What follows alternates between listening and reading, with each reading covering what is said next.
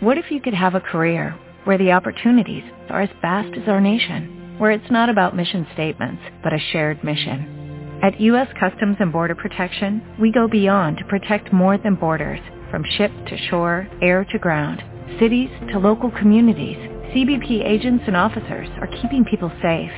Join U.S. Customs and Border Protection and go beyond for something far greater than yourself. Learn more at cbp.gov/careers. Siguiendo nuestro culto en aquella parte que corresponde a la meditación de la palabra y seguimos con nuestros estudios, meditaciones dominicales al Evangelio. Evangelio de Marcos. El título hoy lo centralizamos por el tema que corresponde en el capítulo primero a los versículos del 1, perdón, de los versículos del 12 al 15. 12 al 15. 12 al 15. Y bajo el título, el Espíritu impulsó a Jesús Mesías al desierto. ¿Dónde leemos? Y luego el Espíritu le impele al desierto. Y estuvo allí en el desierto cuarenta días. Y era tentado de Satanás. Y estaba con las fieras. Y los ángeles le servían. Mas después que Juan fue encarcelado, Jesús vino a Galilea predicando el Evangelio del reino de Dios y diciendo, el tiempo es cumplido y el reino de Dios está cercano. Arrepentíos y creed al Evangelio. Ya llevamos unas cuantas sesiones, unas cuantas exposiciones a todo lo que llevamos leído y meditado de este Evangelio en su capítulo primero. La última escena contemplábamos a Jesús yendo a ser bautizado por el, por el profeta precursor Juan. El Mesías voluntariamente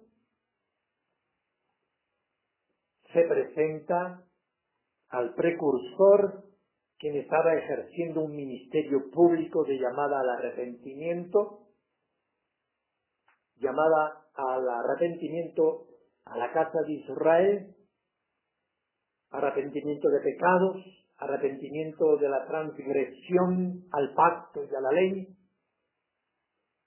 a la confesión pública de sus pecados y ser bautizados con el rito, el rito de la purificación por agua. Vimos lo que implicaba, estuvimos viendo lo que implicaba este bautismo. ¿Cómo es posible? ¿Cómo es posible que tú vengas a mí a ser bautizado? Y Juan se le resistía bastante contundentemente. Todo esto lo hemos estado viendo. Y lo que implicaba. Vimos pues que Jesús en ese bautismo es señalado públicamente. Por una parte, como vemos en otras lecturas de estos mismos momentos, de ese mismo pasaje en la historia inicial de el Evangelio. Es señalado públicamente por el profeta como el Cordero de Dios que quita el pecado del mundo. he aquí el que yo os decía, que viene tras de mí, quien es primero que yo. He señalado públicamente, constantemente desde que aparece en la escena Jesús, en el camino de ese profeta, inmediatamente es señalado públicamente. También hemos visto, hemos meditado la semana pasada en esta escena del bautismo, que no solo es señalado públicamente por el ministerio profético de Juan, sino que también es reconocido por Dios el Padre. Y es en el énfasis que quisimos estar la semana pasada que mientras muchos ritualistas, inmersionistas, rebautizantes y todos estos sectarismos que le dan tanto énfasis en la forma del bautismo, la edad del bautizado, la confesión del bautizado, nosotros estuvimos haciendo énfasis y observando la cuestión del testimonio, el testimonio trinitario. Mal le pese a los unitarios pentecostales antitrinitarios, mal, mal le pese a los arrianos crucelistas o testigos de Jehová, aquí hay un testimonio trinitario. Y nosotros quisimos hacer énfasis en la importancia de esta escena en ver que Dios hacía también testimonio de quién era aquel que era bautizado. Y lo vimos. Leemos, luego subiendo del agua, vio abrirse los cielos y el Espíritu como paloma que descendía sobre él. Y una voz que decía de los cielos, tú eres mi hijo amado, en ti tomo contentamiento. Testimonio. Desde los cielos el testimonio de Dios el Padre.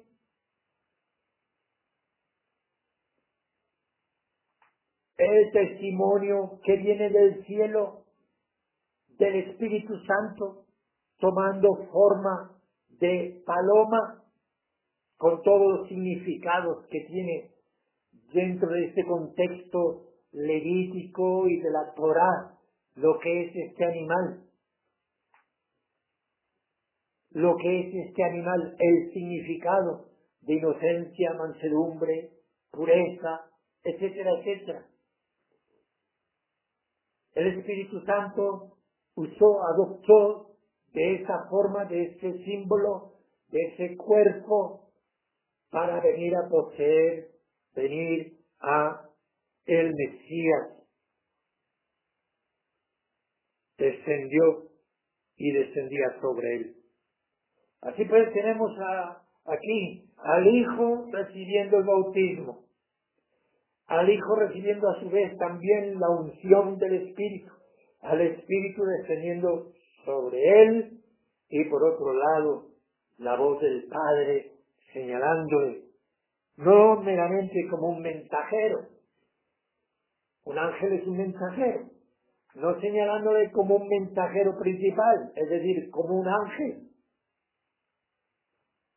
He aquí alguien más que un ángel y que un arcángel.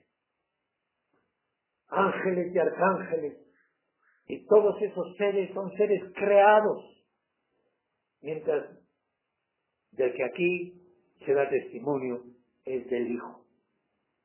Hijo. Ahí, ahí estaba la escena la semana pasada. Y justo dice también que vio abrirse los cielos. O sea, es una experiencia especial. Es una experiencia que no debe pasar por alto nuestras lecturas. También se nos ve, vemos esta, esta especie de escena cuando Esteban era sacrificado como mártir. También le fueron abiertos los cielos y vio al Hijo de Dios en su gloria, sentado en el trono de su gloria. Leemos también de abrirse los cielos, oír en el Espíritu a profeta Juan. Y aquí vemos pues que saliendo del agua, subiendo del agua mejor, subiendo del agua, no saliendo, como pretendería el inmersionista, sino subiendo del agua, subiendo del río a la orilla, a tierra firme, vio abrirse los cielos. O sea que hubo, vamos a decir, como una conexión desde la tierra y desde ese lugar, desde la tierra con los mismos cielos. Se abrieron los cielos, hubo una comunicación, una relación que fuera en forma de visión, que fuera una experiencia que traspasa toda experiencia natural, claro que sí. Pero vamos a hacer énfasis en esto. Es una experiencia que marca por completo, que está señalada en la escena y no lo vamos a olvidar, porque es el momento, uno de los momentos cumbres, no momentos cumbres, es el momento cumbre en el inicio de la manifestación pública del Mesías. Y hay todas estas señales. Señalado como el Hijo. El Hijo que complace al Padre. El Hijo que tiene al Padre contento. Y el Padre manifiesta ese contentamiento. Y son importantes todos estos detalles a la medida que vamos viendo desarrollarse toda la escena y toda la historia de Jesús. Bien, pues, inmediatamente, fijémonos, de hablar de que vio abrirse los cielos y al Espíritu y ser señalado como una cosa inmediata, muy rápida, como una secuencia, no podemos saber si es de un día, de dos, o inmediatamente después, pero una cosa que sucede rápido en el tiempo, seguido, y luego el espíritu le impele. A partir de aquí vamos a ver intervenir y ser señalado y mencionado continuamente en la vida del Mesías el espíritu. El espíritu. El espíritu. Lo que sí vemos claramente que antes de iniciar su ministerio público, aquí está siendo señalado, reconocido. El señalado, este es el que yo escojo, este es el que yo os presento, este es mi hijo amado, este es el Mesías, este es el Cordero de Dios. Pues bien, antes de iniciar esta labor de Mesías, de ese ministerio, de su ministerio público, pasa por el desierto. Pasa por las tentaciones o las pruebas del desierto. Del desierto. Y luego el Espíritu le impele al desierto. Y estuvo allí en el desierto cuarenta días y era tentado de Satanás y estaba con las fieras y los ángeles le servían. Yo claro, al mirar esta escena, que luego también como todo lo que tiene que ver con estas escenas de Juan el Bautista, siempre las tengo en cotejo con los otros evangelios. Pero tanto en este evangelio como en los otros evangelios, yo la primera pregunta que me hago, bueno, es llevado, es impulsado, forzado, empujado, tiene varios, varias acepciones, tiene varias connotaciones este vocablo griego con que se aplica aquí y que Reina Valera ha traducido le impele. Está muy bien, está muy bien aplicado. Le impele. Le impele. Yo he usado impulsó, como un empujar. Bien, yo me preguntaba, bien, bien, bien, el espíritu le impulsó, le, le, llevó al desierto, le impele al desierto. ¿Le era necesario? Es la primera pregunta que me hice. ¿Le era necesario? ¿Para qué? Sí, ya lo sabemos, para tentación, pero ¿para qué si él era el Hijo de Dios? Perfecto, santo. Nació de María Virgen, con una naturaleza limpia, pura, perfecta, sin pecado. ¿Qué pasa con esto de ser empujado al desierto? ¿Por qué? Porque no empezó ya su ministerio. Ya había sido reconocido, el Espíritu Santo ya le ungió, le ungió para este ministerio, y ahora es empujado por el mismo Espíritu a pasar la prueba del desierto. La prueba del desierto.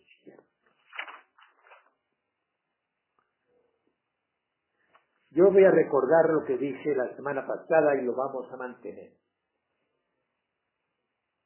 Hemos de resaltar que aquí también Marcos es el más sintético. Fijémonos que propiamente en cuanto a este periodo del desierto, ese ir al desierto para pasar la tentación, ocupa escasamente dos versículos. Y luego el Espíritu le impele al desierto. Y estuvo allí en el desierto cuarenta días y era tentado de Satanás y estaba con las fieras y los ángeles le servían. Oh, en Juan no aparece esta, esa escena. En el Evangelio de Juan no aparece. Pero sí en el de Mateo y en el de Lucas. Sí en el de Mateo y de Lucas. Y dentro de los dos no sabía, no sabía, no es necesario que leamos las dos lecturas para cotejar o para complementar. Me conformo hoy, vamos a ver con Mateo 4. Mateo 4, que nos va a complementar la lectura, porque hay muchos elementos en Mateo que nos son importantes para penetrar, para buscar la lección, la lección original, principal, primera, y la lección aplicativa. Está en el capítulo 4. En todos, donde se menciona la tentación de Jesús, siempre es antes, antes de iniciar su ministerio público de predicación. Pero en cuanto Jesús aprueba ese periodo de tentación y del desierto, de inmediato ya está anunciando públicamente la llamada al arrepentimiento. Y aquí lo mismo. En cuanto él según vemos en el versículo en el versículo 12, que Jesús había oído que Juan ya era preso, avisó en Capernaum y desde entonces comenzó a predicar y a decir arrepentíos. Arrepentíos que el reino de los cielos se ha acercado. Inmediatamente habiendo sido aprobado en las tentaciones del desierto.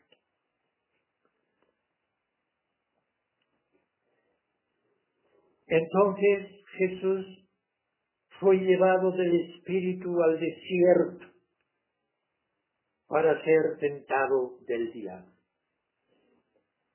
Aquí ya nos ha explicado más Mateo. No lo ha resumido solo con una palabra. Impeler impulsar, fue llevado.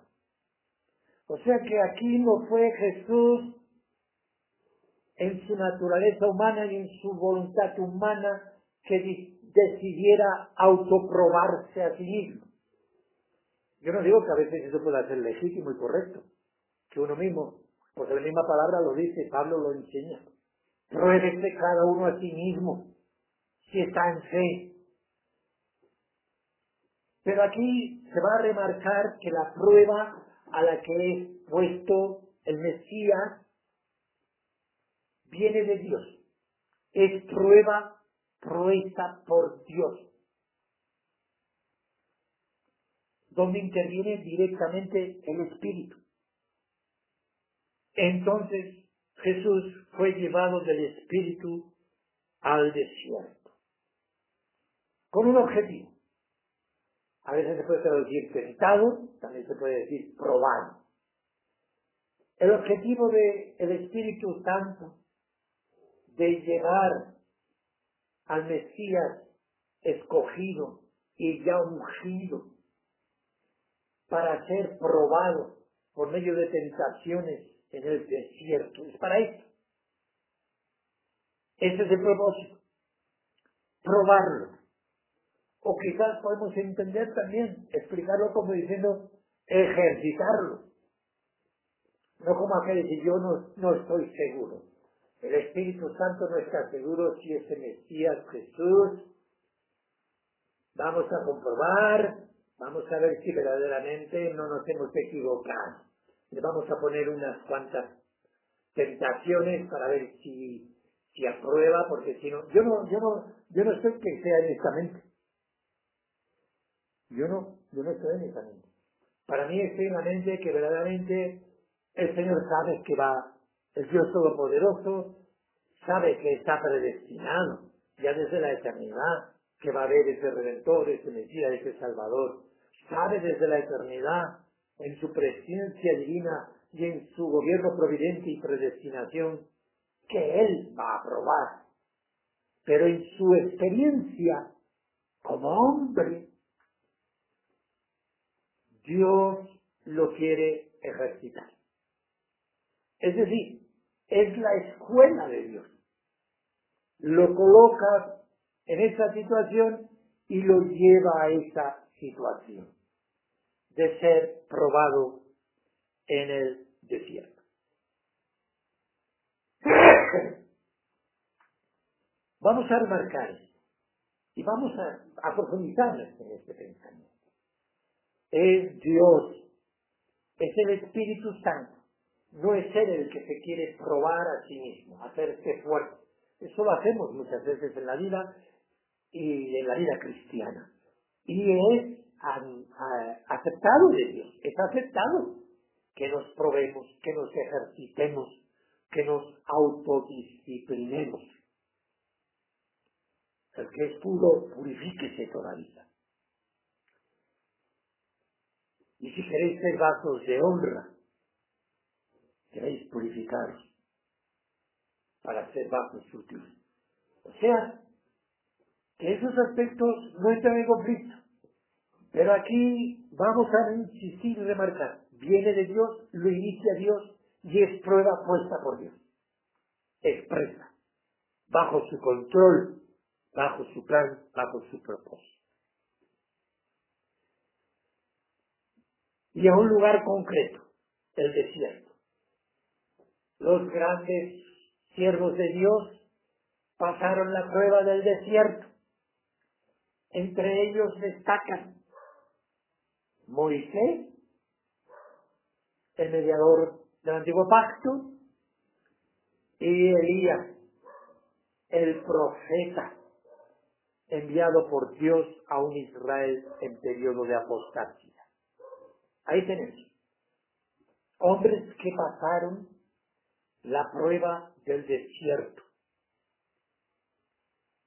Y es que el desierto tiene algo muy importante que ver en el obrar de Dios y en la forja del carácter de los hombres que le han de servir para ser enviados a su pueblo. El desierto forja el carácter a los siervos de Dios. Hay quien dice, hay quien dice que piensan que a veces el sentido del desierto no es meramente el desierto físico, el desierto de la Arabia, sino el apartamiento. Pero un apartamiento que tiene que ver con estar bajo el control de Dios, bajo una total dependencia de Dios. Esta es la idea principal.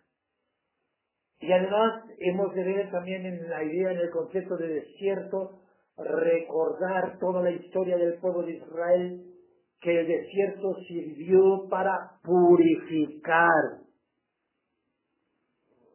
para purificar y hacer selección de los que habían de entrar en la tierra prometida, porque muchos caían en el camino por no ser dignos por no aprobar, por no aprobar en el temor de Dios.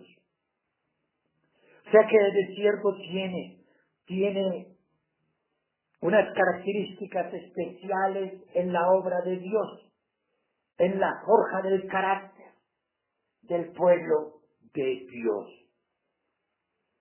Y hemos de entender que es usado por Dios mismo y es Dios quien te impele al desierto. Y en este caso es antes de entrar a ser su ministro, su siervo o su pueblo, que triunfante ha entrar a poseer la tierra prometida. Vamos a mantener este concepto, esta idea. Y llegando, dice, y habiendo ayunado cuarenta días y cuarenta noches, después tuvo hambre. Y llegándose a él el tentador dijo, si eres hijo de Dios, di que estas piedras se hagan pan. Mas él respondiendo dijo, escrito está, no solo de pan vivirá el hombre, más de toda palabra que sale de la boca de Dios. Una primera tentación. Una primera prueba. Esa prueba también la pasó Israel en el desierto. Y fueron diferentes las respuestas y las reacciones. El pueblo de Israel en el desierto para ser depurado por Dios, para dejar allí en el camino, sacudirse de sí toda la influencia perniciosa de la corrupción egipcia sobre ellos, costumbres, pensamientos, hábitos, supersticiones, para entrar en este camino de la dependencia total a Dios. ¿Y cuántas veces no fallaba Israel en esto y recibía castigos? Y esta escena nos recuerda cuando le reclamaban carne. ¿Qué hemos de comer? ¿Qué hemos de beber? Y murmuraban. Y muchos cayeron por culpa de esto, de la murmuración contra el siervo de Dios y contra Dios. Y Satanás vuelve a usar la misma táctica. 40 días ayunando, algo extraordinario. Me he formado de que parece ser que son los límites, parece ser. Habrán casos que lo superan, no lo sabemos, yo he leído de algunos que han superado 40 días, pero no sé la realidad o verdad de esto. Pero sí, parece ser que entre 30 y 40 días son los límites de la fuerza humana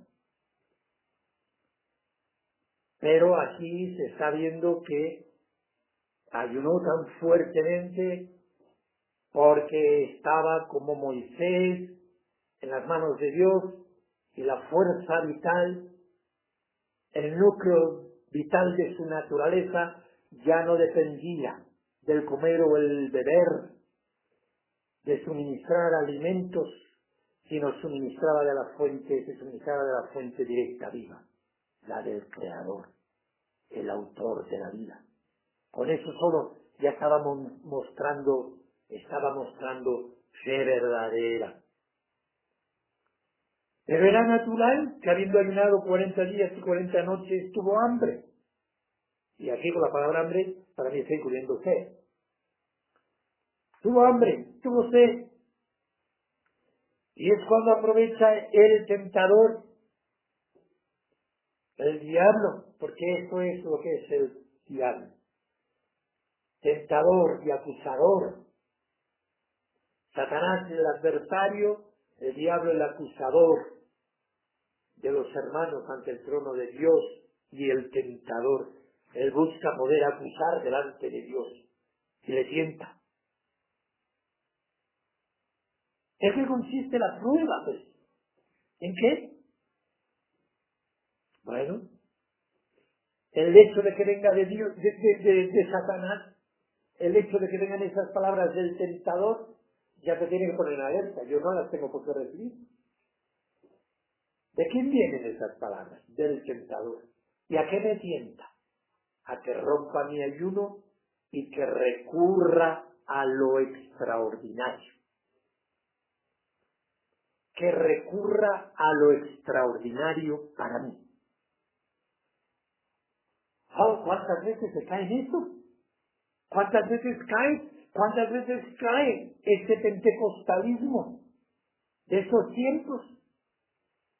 ¿Cuántas veces cae muchos y muchos cristianos en esperar, buscar, exigir lo sobrenatural? so pretexto de ser hijos de Dios. Aquí es el mismo hijo de Dios.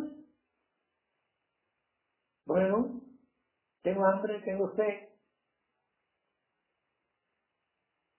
Y aunque tengo poderes para transformar, bueno, siendo hijo de Dios, tengo esos poderes para transformar las mismas piedras en pan. Pero recuerda, no solo de pan físico vivirá el hombre, mas con toda palabra que sale de la boca de Dios. O sea, yo viviré por la voluntad de Dios. Y mi cuerpo será vivificado por la comunión de la palabra de Dios conmigo.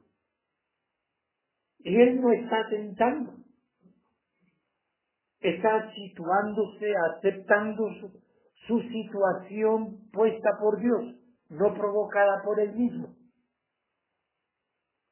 Y por lo tanto, aprueba en la primera tentación. Satanás no insiste. Escrito está. Tú usas la palabra. Sí, es cierto que está en la palabra que enviará a sus ángeles. También es cierto, también es cierto que el Hijo de Dios tiene esos poderes. Pero también es cierto, porque está escrito, que no solo de pan vivirá el hombre. Y eso tiene una gran aplicación para la iglesia y para nuestras vidas y para nuestras luchas. En una sociedad convulsa, en una sociedad que busca los intereses, las necesidades materiales. En una sociedad que muchas veces por su religiosidad siempre quiere recurrir a lo sobrenatural, a lo milagroso, a lo extraordinario, sin importarle la obediencia a Dios. Vamos a cuidarnos, vamos a cuidarnos del tentador, del tentador. Y esperar lo que sale de la boca de Dios, su palabra. Su palabra. Su palabra.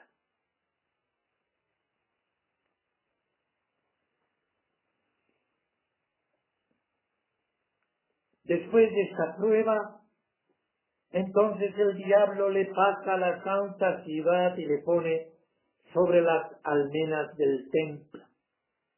Y le dice, si eres el Hijo de Dios, échate abajo, que escrito está, a sus ángeles mandará por ti y te alzarán en las manos. Bueno, es una tentación. No sabemos si eso fue que el ángel, el ángel caído le pasara a santa ciudad físicamente, si se opera ese traslado físico. No lo sabemos. Hay muchos problemas y muchas varias interpretaciones de los eruditos y de los entendidos y los exégetas que unos creen que fue en el espíritu, unos creen que fue una tentación directa al alma del hombre, como situándole en la mente en esta situación. Vamos a dejarlo ahí. Lo cierto es que fue tentado, probado desde esa escena, como colocándole en lo alto de las almenas del templo, dice, échate. Bueno, qué, qué absurdo, ¿por qué Satanás le pone esta prueba? No, nos va a costar entenderlo.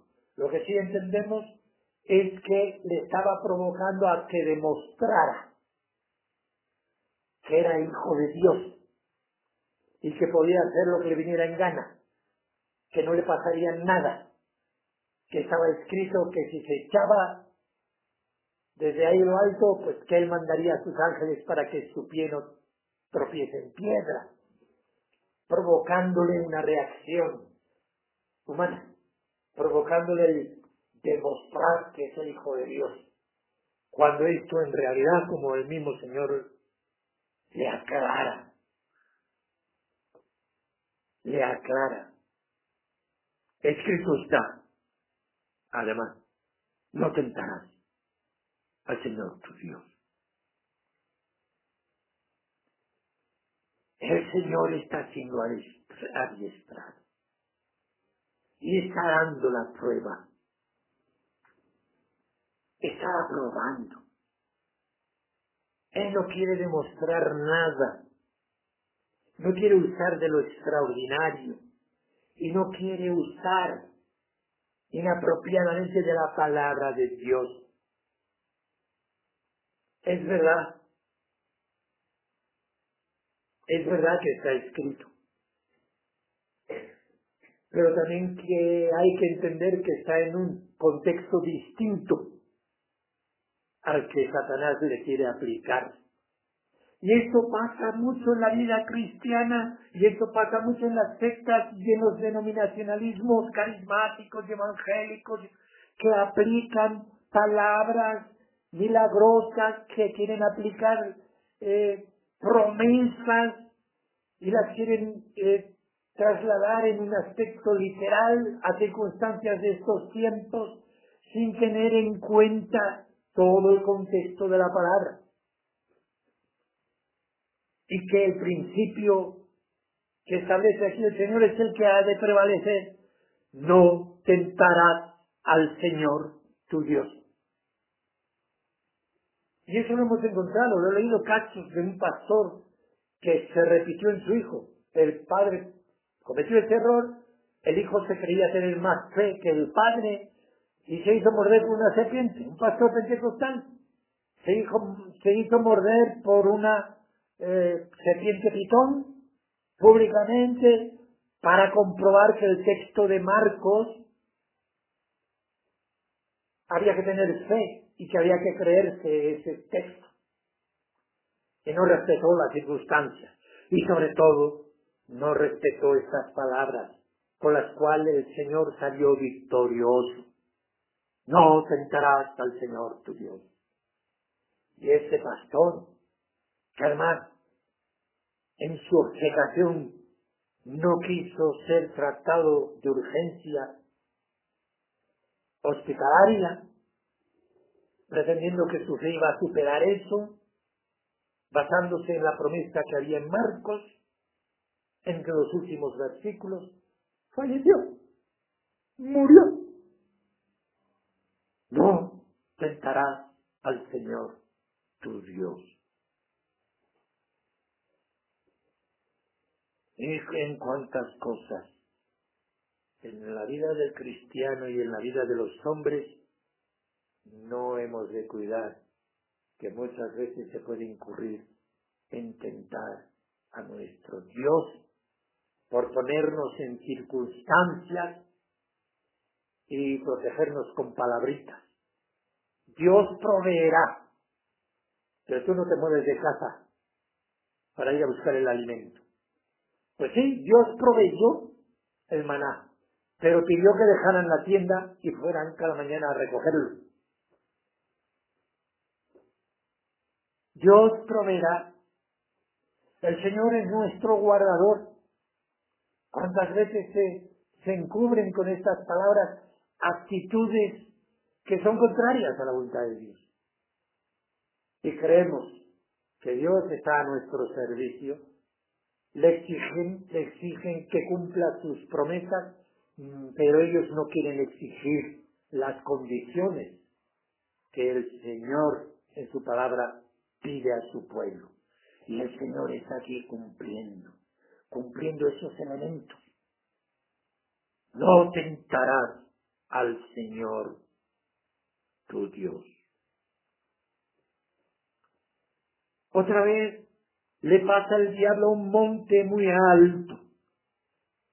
Se le muestra todos los reinos del mundo y su gloria y le dice, todo esto te daré si postrado me adorares. Si no me equivoco, en el Evangelio de Lucas, en este versículo amplía unos conceptos, recuerda unas palabras que van muy bien, que las vamos a tener en cuenta cuando es tentado. En el versículo 6, dice que el 5 que el diablo llevó a monte alto, le mostró en un momento de tiempo todos los reinos de la tierra, y en el 6 dice, y le dijo el diablo, a ti te daré toda esta potestad y la gloria de ellos, porque a mí me es entregada y a quien quiero la doy. Pues si tú adorares delante de mí, serán tuyos. La respuesta es la misma. Respondiendo Jesús le dijo, vete de mí, Satanás, porque está escrito, a tu Señor Dios adorarás, ya Él solo servirás. Oh, la tentación es clara, directa. Los poderes de este mundo, la autoridad, poderes de todo el mundo, aspirar a ese gobierno del mundo, están bajo Satanás, sí, a causa del pecado. Toda esta estructura mundial, todo este sistema de cosas bajo el control suyo. Y se le es prometido, se le es prometido directamente. Y el Señor no le niega. Fijémonos que el Señor no le niega. No, no, no, no es verdad, no está bajo tu sometimiento. No solo niega. El mundo está bajo el maligno. El mundo entero está bajo el maligno. Y el que ama al mundo, el amor del Padre no está en él. Es el príncipe de la potestad del aire. El príncipe del, de este siglo. Usted, Satanás, es realmente aquí lo que aquí dice a causa del pecado, por la esclavitud del pecado, por la transgresión del pacto, por la rebeldía a Dios. El mundo está así. Y Satanás se lo ofrece a él y el Señor no mira otros intereses de si, a ver cómo lo consigo, si lo consigo, así seré el que gobierne y así podré establecer yo mi reino es más fácil, ya lo tengo todo. No, el Señor, a Jesús Mesías, lo que le interesaba era esto. ¿Quién era su Dios? El Señor Jesús el Mesías, junto con la experiencia que ha antecedido a esta situación del desierto, conoce a su Dios, está ungido del Espíritu, tiene la experiencia del Espíritu, conoce su misión, como hijo es el heredero de todo eso. O sea que Satanás en realidad le promete algo que solo va a arrebatar. Y por eso a lo mejor quizás está ahí Satanás luchando para ponerle ese tropiezo. Porque Satanás ve amenazado su reino, su señorío. Y es lo que pasó. Cristo le venció. Y esta es la primera victoria que vemos. Le venció ya desde el inicio. Vete, Satanás, que escrito está, al Señor tu Dios adorarás y a Él solo servirás. Ya Él solo servirá. Él conoce a su Dios. Y como judío no hay otro Dios. Acú Israel. Oh Dios, el Señor. Oh Dios, el Señor tuyo. Seis. Uno. Seis. Uno es. Y al Señor tu Dios adorarás con todo tu corazón, con toda tu alma, con toda tu mente, con todas tus fuerzas. Vete, Satanás. No cae el Señor en la tentación de conseguir el poder temporal. Un poder temporal que implicaba el reconocimiento del impío, de Satanás, del perverso, del apóstata, del que había corrompido todos esos pueblos.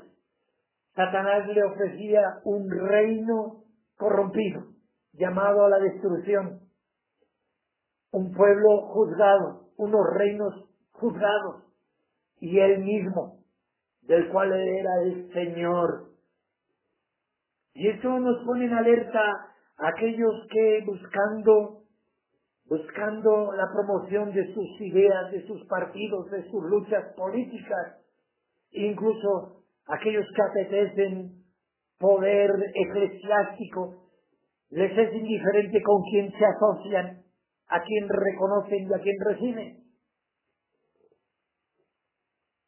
Y se contaminan con los poderes del mundo. Y someten la causa de Dios que hubiera sido entregada en sus manos y adoran al César. Se someten a constituciones impías y a poderosos corrompidos. Oh, el Señor fue victorioso. Conocía a su Dios y testificó que sólo a Él debe ser la adoración. Solo a Él. Y el Señor venció. Todo esto te adoraré si postrado me adorares. Vete, Satanás, que escrito está, al Señor tu Dios adorarás y a Él solo servirás. Y el diablo entonces le dejó y aquí los ángeles llegaron y le servían. La iglesia también pasa por estas pruebas. Los siervos de Dios también pasan por estas pruebas. La tentación de ceder a los poderes temporales a la búsqueda de situación, gloria, influencia social indistintamente. Sí, con ello se tiene que reconocer al poderoso en la impiedad. El Señor sale victorioso. A partir de esa escena ya veremos su intervención en el ministerio público. Ha sido entrenado, ha aprobado, le sirven los ángeles.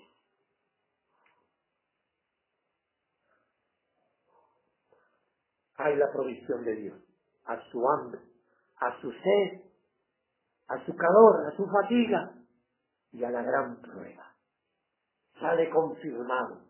El hombre Jesús, ya no solo el Hijo de Dios, sino también en su naturaleza humana como hombre, su sentir como hombre, su voluntad como hombre, ha salido confirmada. Su voluntad está confirmada en la obediencia. ¿Era necesario esto? Pues sí. ¿Por qué? Pues porque debió ser ejercitado en la obediencia. No olvidemos que era hombre.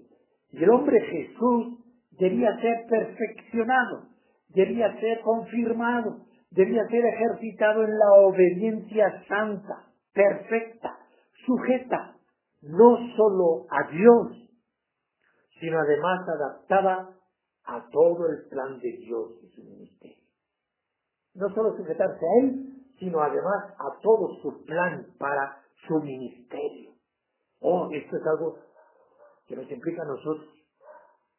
Sí, amo al Señor, amo su palabra, mi voluntad es agradarle, pero tu voluntad también tiene que sujetarse a su plan para tu ministerio. No separes la voluntad de Dios y tu voluntad en el ejercicio del ministerio. Y en Jesús vemos esto, el por qué fue al desierto. Leemos. Fue apropiado pues que aquel que es la causa de todas las cosas y por medio del cual existen todas las cosas, habiendo de llevar a muchos hijos a la gloria, siendo el artífice de la salvación de ellos, por medio de los padecimientos, llegase a la completa perfección. Ya está preparado. El Mesías Jesús ha pasado en la escuela la aprobación del Espíritu. Está capacitado para ministrar a Israel. Y esto es el desierto era, es para el ejercicio de la obediencia. Y en eso se hace mucho énfasis, de la cual el propio Hijo no fue excluido. Romanos 5.19. Romanos 5.19 leemos.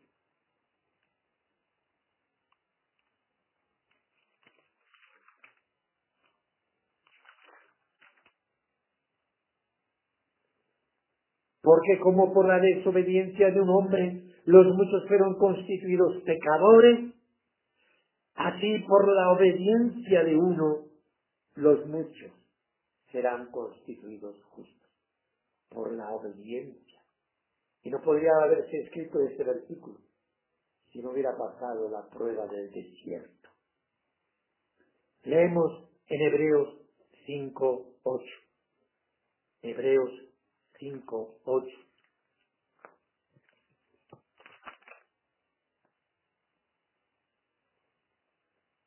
Y aunque era hijo, expresamente se aplica esto, aunque era hijo, por lo que padeció, aprendió la obediencia.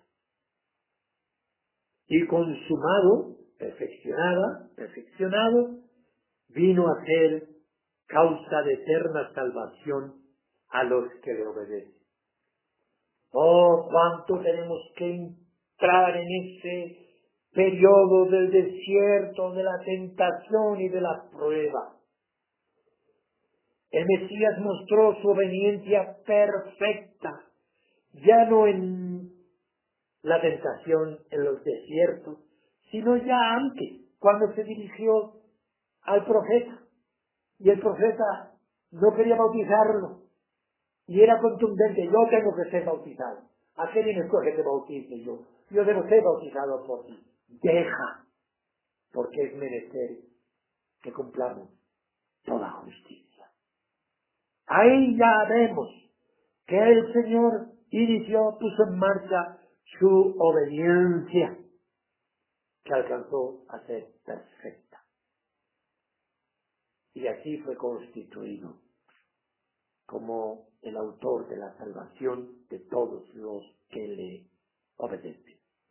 El desierto, la tentación del desierto, para ser perfeccionado, ejercitado en la obediencia santa, perfecta, pero no sujetándose solo a Dios como persona en la adoración y en la alabanza, sino además también una obediencia aceptada en todo el plan de Dios para su ministerio.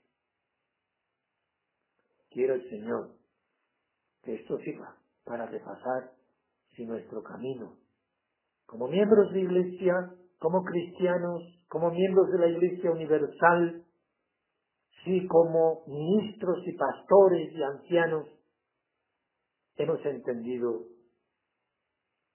la obediencia. Si hemos pasado por el desierto y hemos aprobado. Que el Señor les bendiga. Amén.